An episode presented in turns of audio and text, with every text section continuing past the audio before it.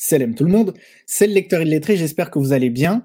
Lire pour mieux réfléchir, c'est le maître mot de ce podcast. Et aujourd'hui, j'accueille Lynn B. Lazare, euh, qui a écrit le livre Sombre Lien. Lynn, euh, salam alaikum. Wa alaikum salam. Je te remercie d'avoir accepté l'invitation. Merci à toi pour, euh, pour m'avoir invité. Alors, du coup, euh, comme je le disais, tu as écrit le livre Sombre Lien. Euh, sans en dire trop pour ne pas euh, divulgacher, est-ce que tu peux nous en dire plus euh, sur ce livre? De quoi ça parle? Alors, Sombre Lien, c'est bah, l'histoire d'une jeune fille, Sarah, qui perd sa meilleure amie dans des circonstances assez troublantes. Euh, une enquête va être ouverte et ça va conclure à un suicide. Sarah, elle est persuadée que ce n'est pas le cas et elle va devoir enquêter tout en combattant ses propres démons elle on va comprendre que Sarah n'est pas très à l'aise avec tout ce qu'elle va découvrir et, euh, et c'est pas une fille non plus qui a beaucoup confiance en elle et, et on va voir que ça va être très difficile pour elle. Il va falloir qu'elle sacrifie beaucoup de choses et elle va tomber dans un jeu qui est assez assez dangereux. J'essaye de mettre en avant à travers cette histoire plusieurs thèmes qui sont assez sombres et surtout de sensibiliser les gens aux questions de harcèlement, notamment le harcèlement en ligne. Mmh. Et c'est un, un, sujet qui malheureusement est vraiment euh, d'actualité. Ouais. Euh, avec, euh, avec pas mal de, de, faits divers dont on entend parler hein, régulièrement malheureusement. C'est vrai, c'est vrai. Et euh, du coup, qu'est-ce qui t'a poussé à, écrire un livre? Est-ce que est-ce que c'est la thématique ou les thématiques que, que, tu, que tu viens d'évoquer? Ou est-ce que euh, tu avais envie d'écrire euh, une histoire? Alors, euh, c'est vraiment pas les thématiques qui m'ont poussé à, écrire ce livre-là, surtout que j'ai eu beaucoup de retours de personnes qui ont cru que euh, je racontais mon histoire à travers ce roman, que j'avais bah, que j'avais euh, subi un petit peu tout ça. Mais non, alhamdoulilah, ça n'a pas été le cas. Euh, j'ai beaucoup plus de facilité à m'exprimer euh, à l'écrit et j'aime bien écrire des petits textes avec une thématique spécifique. ça a également été en fait une sorte de défi pour moi. J'avais pas forcément de but précis, mais je voulais, je voulais juste, en fait, au départ, je, je, je le prenais pas trop au sérieux, en fait, ce, ce défi-là. Mais au fil des pages, euh, je sentais que l'histoire, elle, ben, elle était, euh, elle tenait debout, que je tenais quelque chose. Et euh, ben, j'ai voulu aller au bout de ce projet. Et voilà, c'est pour ça que j'en suis là. Ok. Mais en tout cas, je, je trouve que euh, le fait que les gens aient pensé que c'était ton histoire, c'est plutôt un compliment. C'est-à-dire que c'est réaliste. Ouais, c'est c'est ce que j'ai pensé aussi. Ça, a été drôle parce qu'on me disait, mais dans, les scènes que tu décrivais, l'émotion que tu mettais dedans, on avait l'impression que tu l'avais vécu. Je disais, ah non, non, non. Pour ceux qui l'ont lu, ils savent de quelle scène je parle, mais c'est, c'est pas le cas. C'est. Bah, comme euh, également tout le, cadre. Euh, c'est un livre qui se passe dans la région bordelaise et on ouais. peut se dire que bah, tu es de là-bas alors que, bon, en fait, pas forcément. Or que pas du tout. Je suis, je suis de région parisienne. C'est vraiment. Euh, euh, à Bordeaux, j'ai été une seule fois. Donc, euh, je sais pas, elle m'a attiré cette ville-là, surtout qu'elle est, elle est très belle. Je regardais un petit peu les, les villes qu'il y avait à côté et c'est comme ça que j'ai construit l'histoire, en fait. Ok. Et pourquoi tu as choisi d'écrire un thriller? Bah parce que c'est uniquement ce que je lis. Euh, c'est triste à dire, mais je lis que ça. Je lis euh, beaucoup de thrillers, euh, un tout petit peu de dystopie aussi. Mmh. après, je suis pas. J'ai peut-être pu lire des romans contemporains, un petit peu de romance par-ci par-là, mais très très peu. je lis beaucoup de thrillers et à force d'en lire, j'ai commencé à, à, vouloir en écrire un en fait. Je voulais, bah, moi aussi, faire ressentir au lecteur cette ambiance un peu pesante que j'aime surtout dans les thrillers psychologiques. Mmh euh, aussi, bah, sans pour autant avoir mis. Euh, euh, en fait, il y a des thrillers qui sont très rapides. C'est c'est pas vraiment des thrillers psychologiques. C'est c'est euh, c'est des thrillers qui voilà où on, suit une enquête, c'est rapide. Euh, c'est un mmh. peu comme une course poursuite. Et moi, j'ai voulu que ce soit vraiment une histoire qui soit assez lente, assez pesante. Et, euh, et aussi une dernière raison, j'ai voulu que ce soit une histoire un petit peu muslim friendly, parce que dans les thrillers, des fois, ben euh, on se confronte à des scènes qui sont pas forcément utiles et moi j'ai voulu en écrire un que, que n'importe qui pouvait lire en, en réalité. OK et mmh, est-ce que tu as, des auteurs, préférés, des auteurs de thrillers préférés? Alors, moi, c'est du Mary Higgins Clark. Vraiment, j'ai j'aime beaucoup, même si c'est vieux, hein, franchement, c'est ancien. Mmh Heu, Stephen King un petit peu aussi. J'en ai pas lu beaucoup, énormément de Stephen King, mais j'aime beaucoup, heu, son univers. Heu, après, Aga Agatha Christie, j'en ai jamais lu, je pourrais pas la citer elle. Mais, heu, sinon après, heu, je vais pas être d'accord avec tout le monde. Il y a Guillaume Musso. Je sais qu'il écrit pas vraiment des thrillers. C'est vraiment pas, voilà, c'est pas vraiment des thrillers, mais il y a beaucoup de romans, à lui qui m'ont inspirée, comme, Un appartement à Paris ou bien Demain ou bien La fille de Brooklyn et cetera. C'est des des des romans qui m'ont inspirée. OK et en auteur, heu, français, heu, à part, Guillaume Musso, enfin toi tu tu tu préfères plutôt, les les auteurs étrangers? Parce qu'il y a aussi pas mal d'auteurs, de thrillers, en France. Oui, il y a Franck qu'il y a un peu 2 heu écoles. Il y a ceux qui préfèrent les les auteurs, étrangers pour les thrillers, ceux qui préfèrent les auteurs français. J'avoue que je préfère les auteurs étrangers parce que Franck Tillet, heu, j'ai commencé à lire, heu, certains de ses livres et franchement, c'était trop compliqué. En fait, heu, quand je lis un livre, j'aime bien passer un bon moment, en fait, pas non plus, heu, rester trop focus sur l'histoire, devoir me concentrer à chaque fois sur chaque chaque moindre détail et f ça fait que, mmh, j'ai pas trop accroché. Par contre, heu, Musso, Guillaume Musso et son frère aussi, Valentin Musso d'ailleurs, il est pas pas connu du tout, j'ai pas compris pourquoi, parce que certains de ses romans sont même meilleurs que ceux de son frère et et donc plus on va dire ces 2 là pour les francophones et le reste, bah, c'est outre-mer. OK. Bah, tu vois, moi, par exemple, je je j'aime bien les auteurs étrangers. Stephen King, j'aime vraiment beaucoup, heu, d'autant plus que, avant, Stephen King, je en fait, je je n'arrivais pas à comprendre comment on pouvait être angoissé devant un livre, en fait. Autant Ouais. regarder un film et être angoissé, j'arrivais à comprendre, mais devant un livre, j'arrivais pas à comprendre et après avoir lu quelques livres, heu, de cet auteur, je fais: «OK, d'accord, j'ai compris, en fait, il est trop fort. Il est trop fort pour ça». Mais heu, moi, je suis plutôt, heu, plutôt auteur français. Franck Tillet, vraiment, j'aime beaucoup.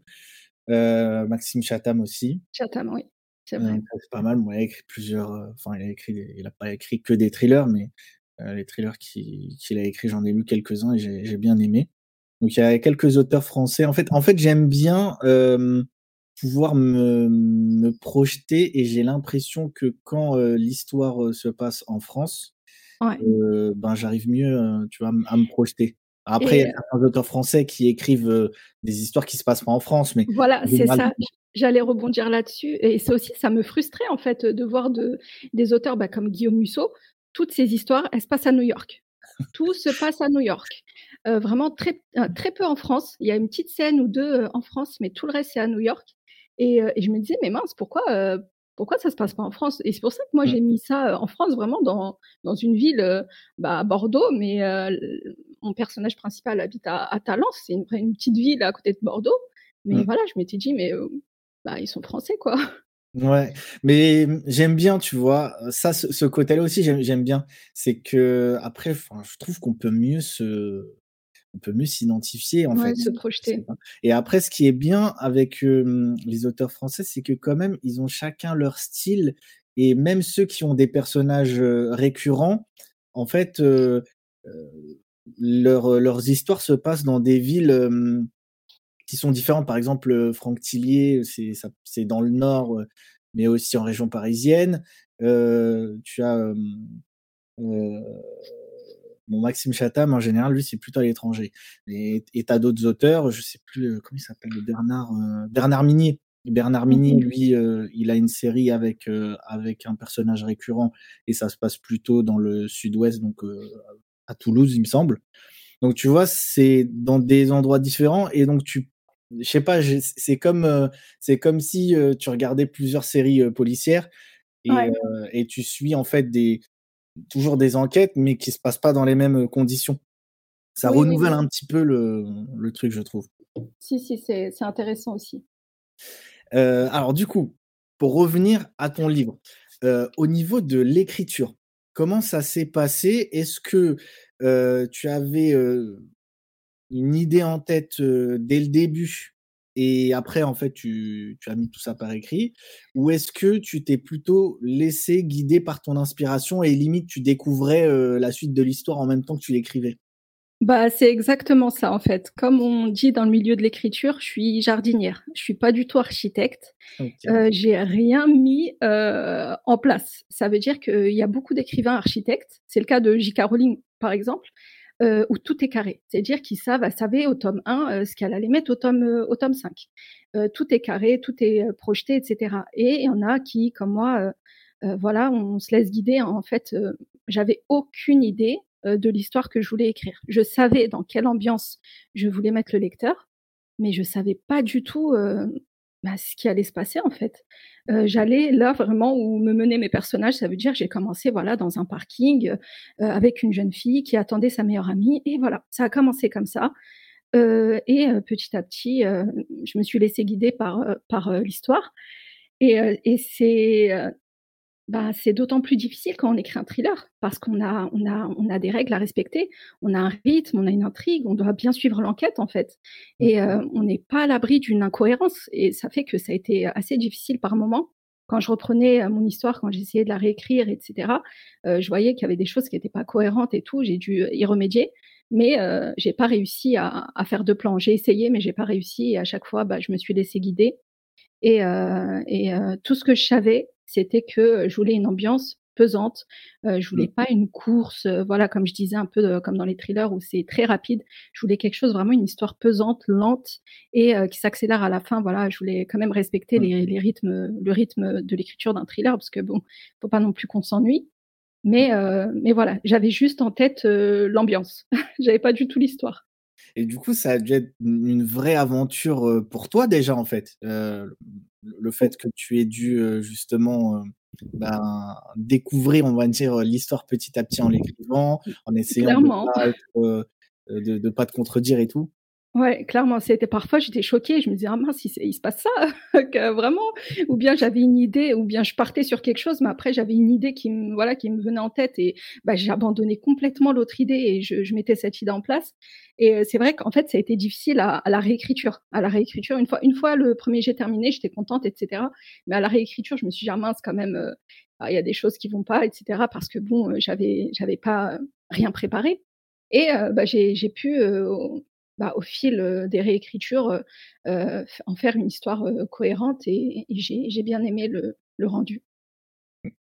Bah, c'est vrai que c'est un livre, c'est un livre que j'ai beaucoup aimé aussi. J'en ai déjà parlé sur mes réseaux sociaux et, mmh, et ouais, on, sent que qu'on est en train de lire vraiment un, thriller en fait. On, on est plongé dans l'histoire, on a envie de savoir ce qui se passe ensuite et moi, je suis quelqu'un qui, euh, qui lit aussi beaucoup de thrillers mmh et ça me rend parfois un peu trop exigeant à ce niveau-là, tu vois?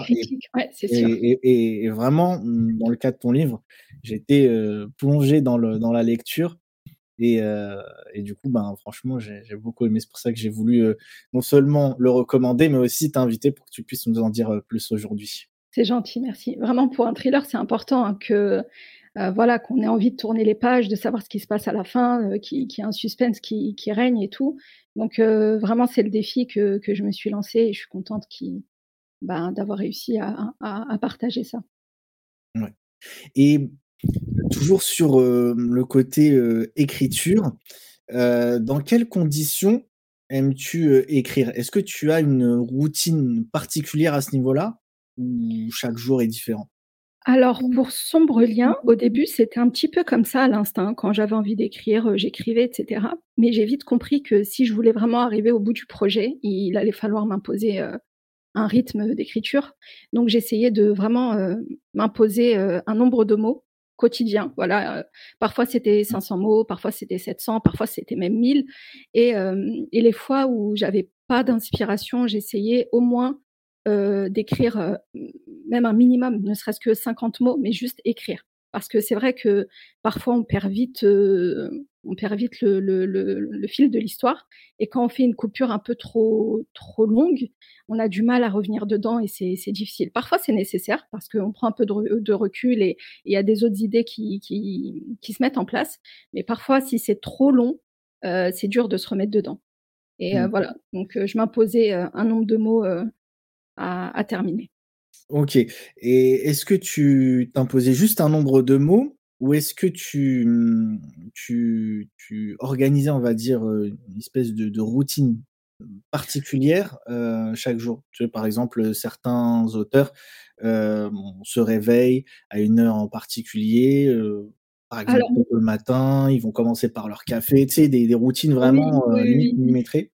Moi, non, c'était pas. Enfin, en tout cas, c'était pas en journée. C'est, c'est pas possible. Euh, mmh. C'était, euh, c'était pas possible en journée. Par contre, c'était soit très tard le soir, euh, on va dire à partir de 23 heures, et ça pouvait finir très très tard, ou sinon très tôt le matin. Ça veut dire, voilà, à partir de peut-être 5 heures, des fois même 4 heures, etc., où je m'accordais, voilà, un moment d'écriture et toujours accompagné d'un café, bien entendu.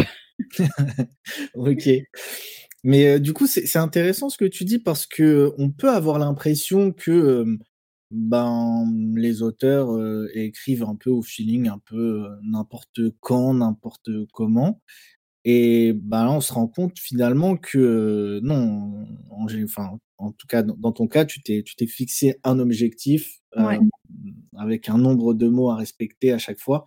et j'ai l'impression que du coup, se fixer des objectifs, bah, c'est quand même important si on veut être efficace. C'est ça, c'est ça. Il y a des auteurs après qui, qui sont qui écrivent vraiment comme ça. Hein. Ils sont dans le dans le bus, ils prennent leur téléphone, ils vont sur l'application Notes et hop hop hop ils écrivent. Moi, je personnellement, j'arrive pas à faire ça. J'ai besoin déjà d'un silence total. Ceux qui qui écrivent avec un fond un fond sonore, je, je, je, les respecte. Je sais pas comment ils font.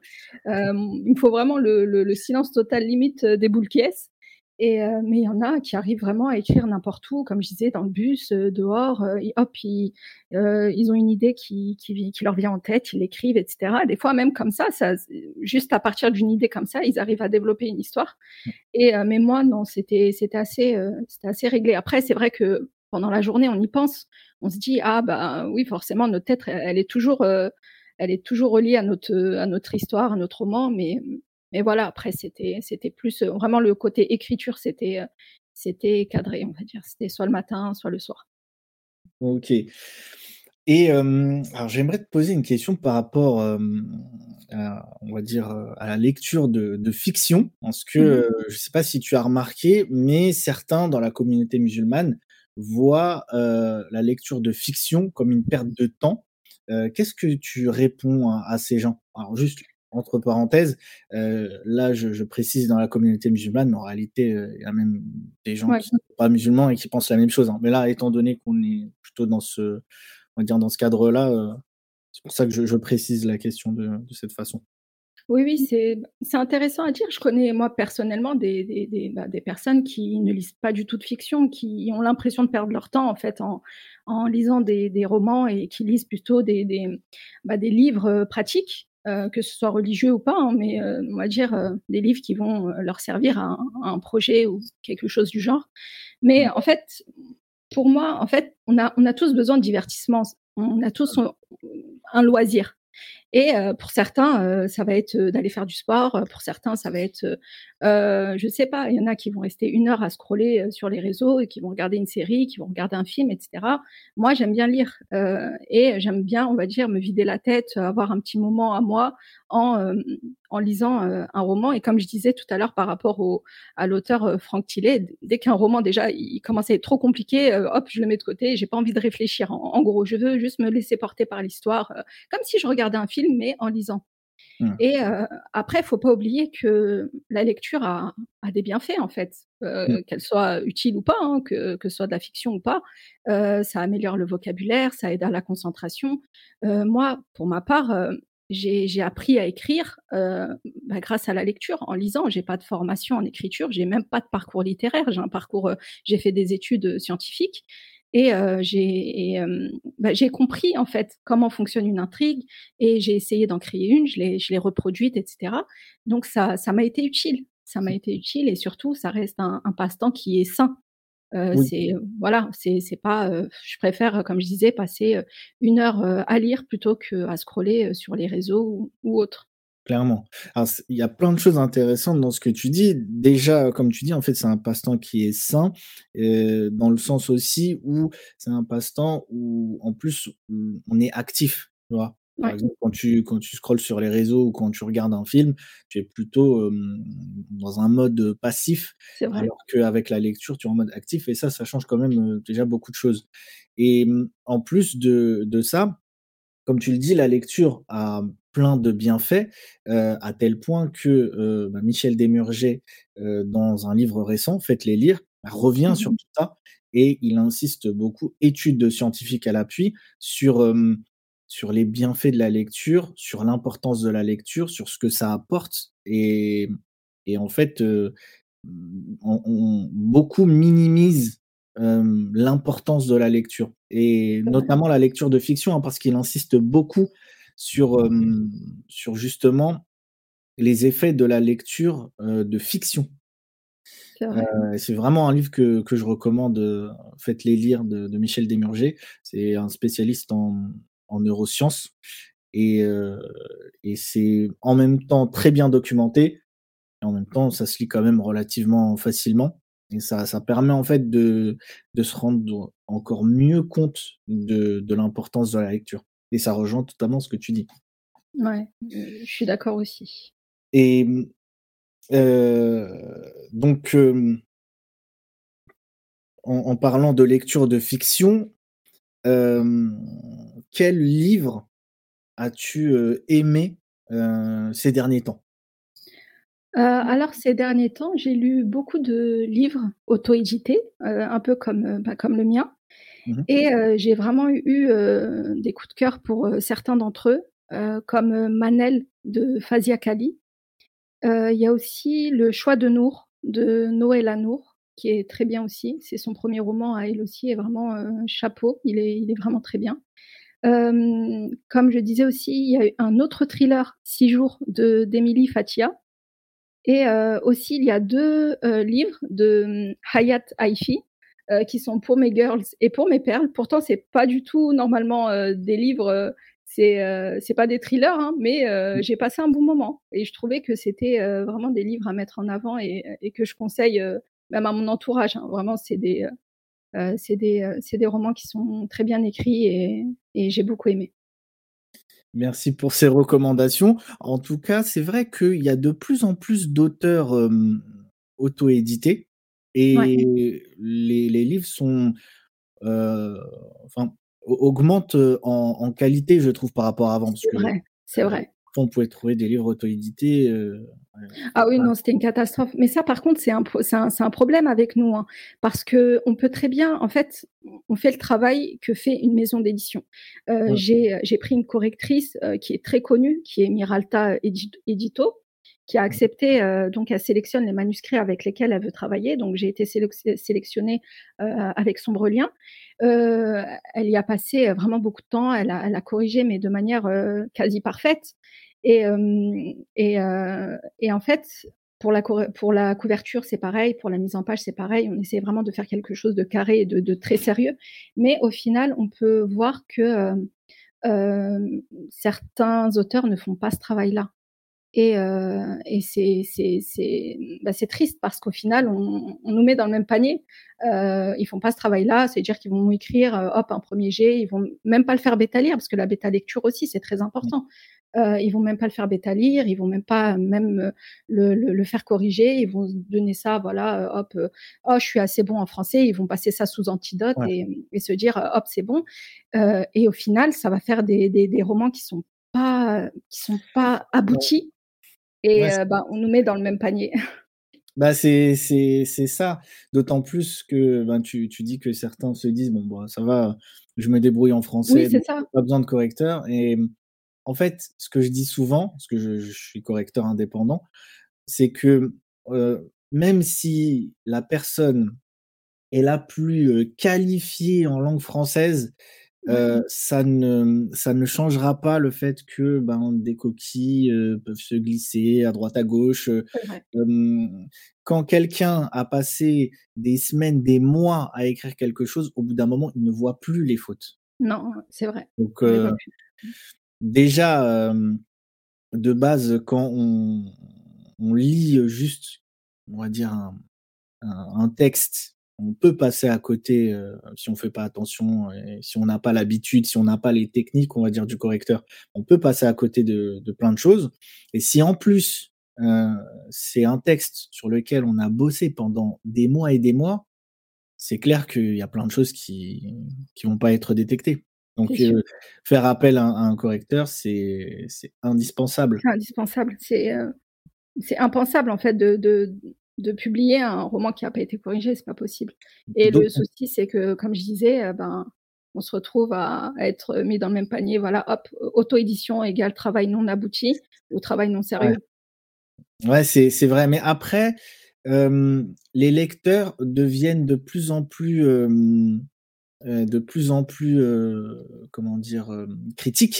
C'est vrai. et mmh, du coup, ceux qui n'ont pas fait, ce travail-là qu'on décrit depuis tout à l'heure, Mmh mh. ils sont ils sont sanctionnés, à un moment ou à un autre. C'est pas comme avant où, bah, les lecteurs, et encore plus entre guillemets «dans dans la communauté musulmane» parce que, le monde du livre islamique, il a évolué, et avant, on n'en était pas du tout au même point que que maintenant.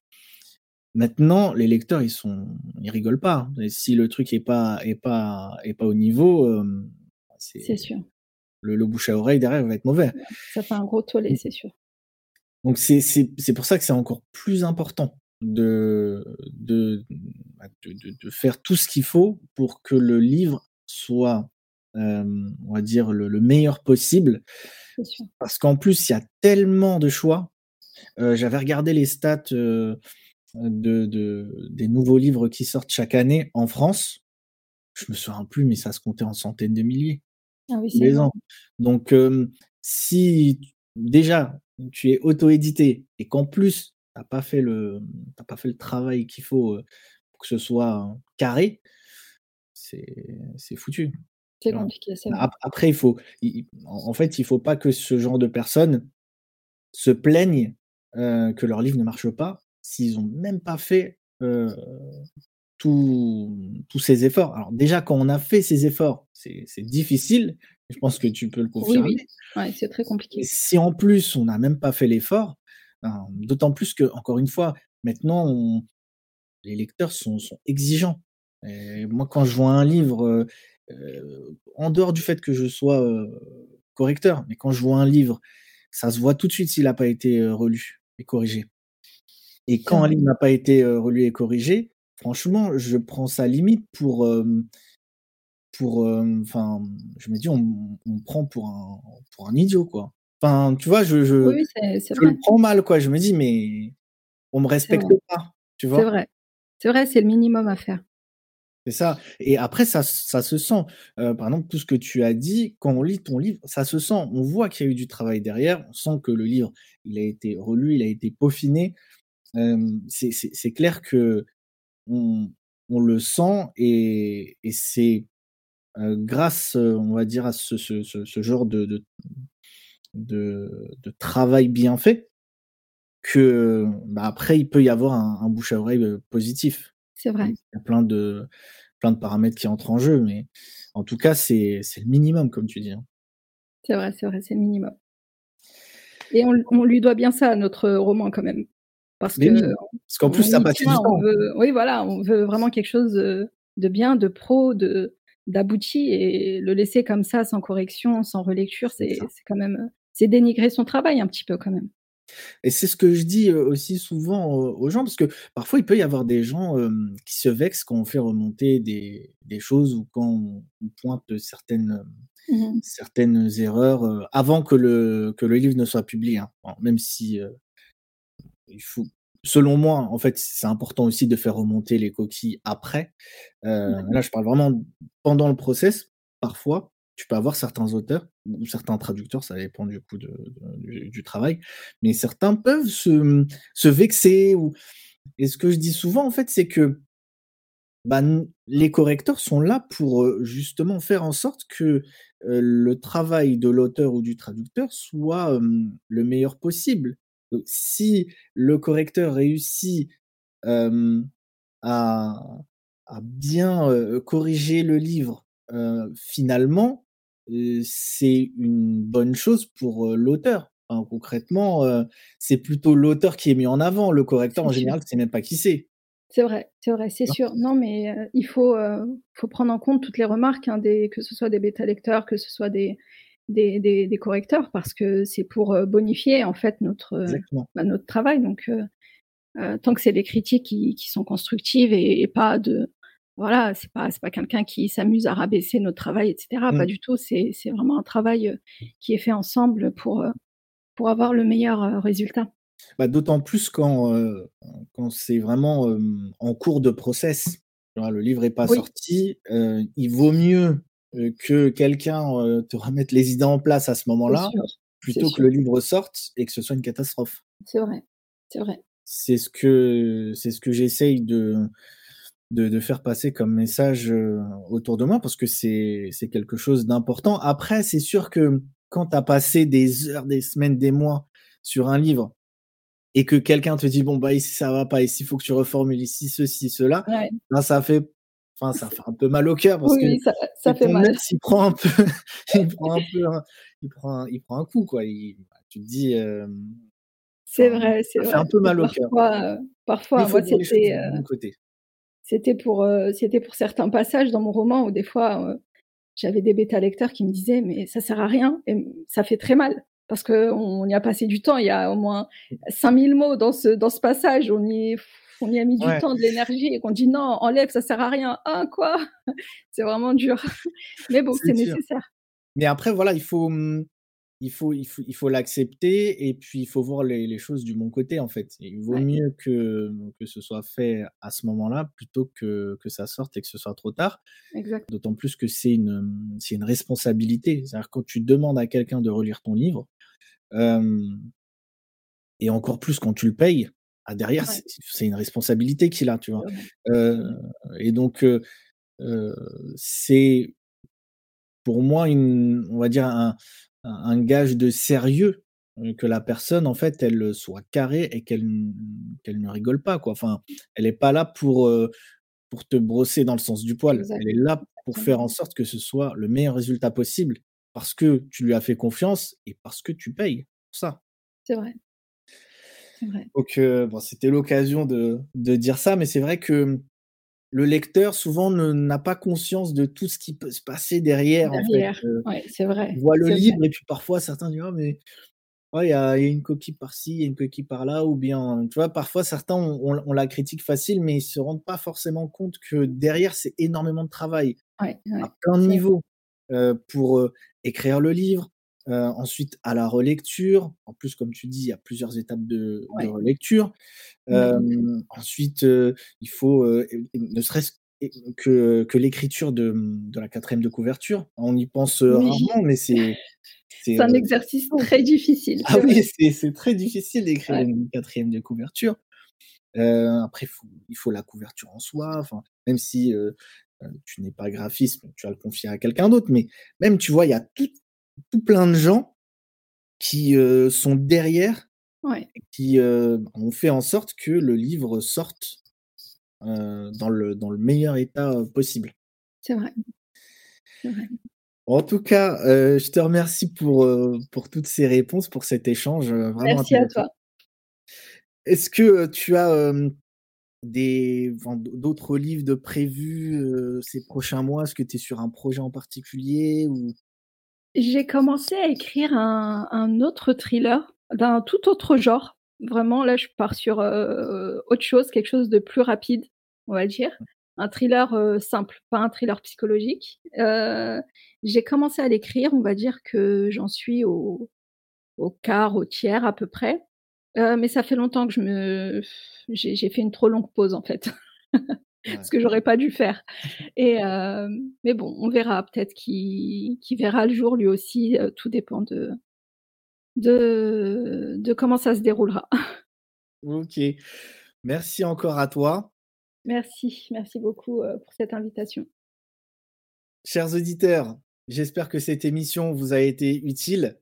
Si c'est le cas, partagez-la et n'oubliez pas, une Oumma qui lit est une Oumma qui vit. والسلام عليكم ورحمة الله.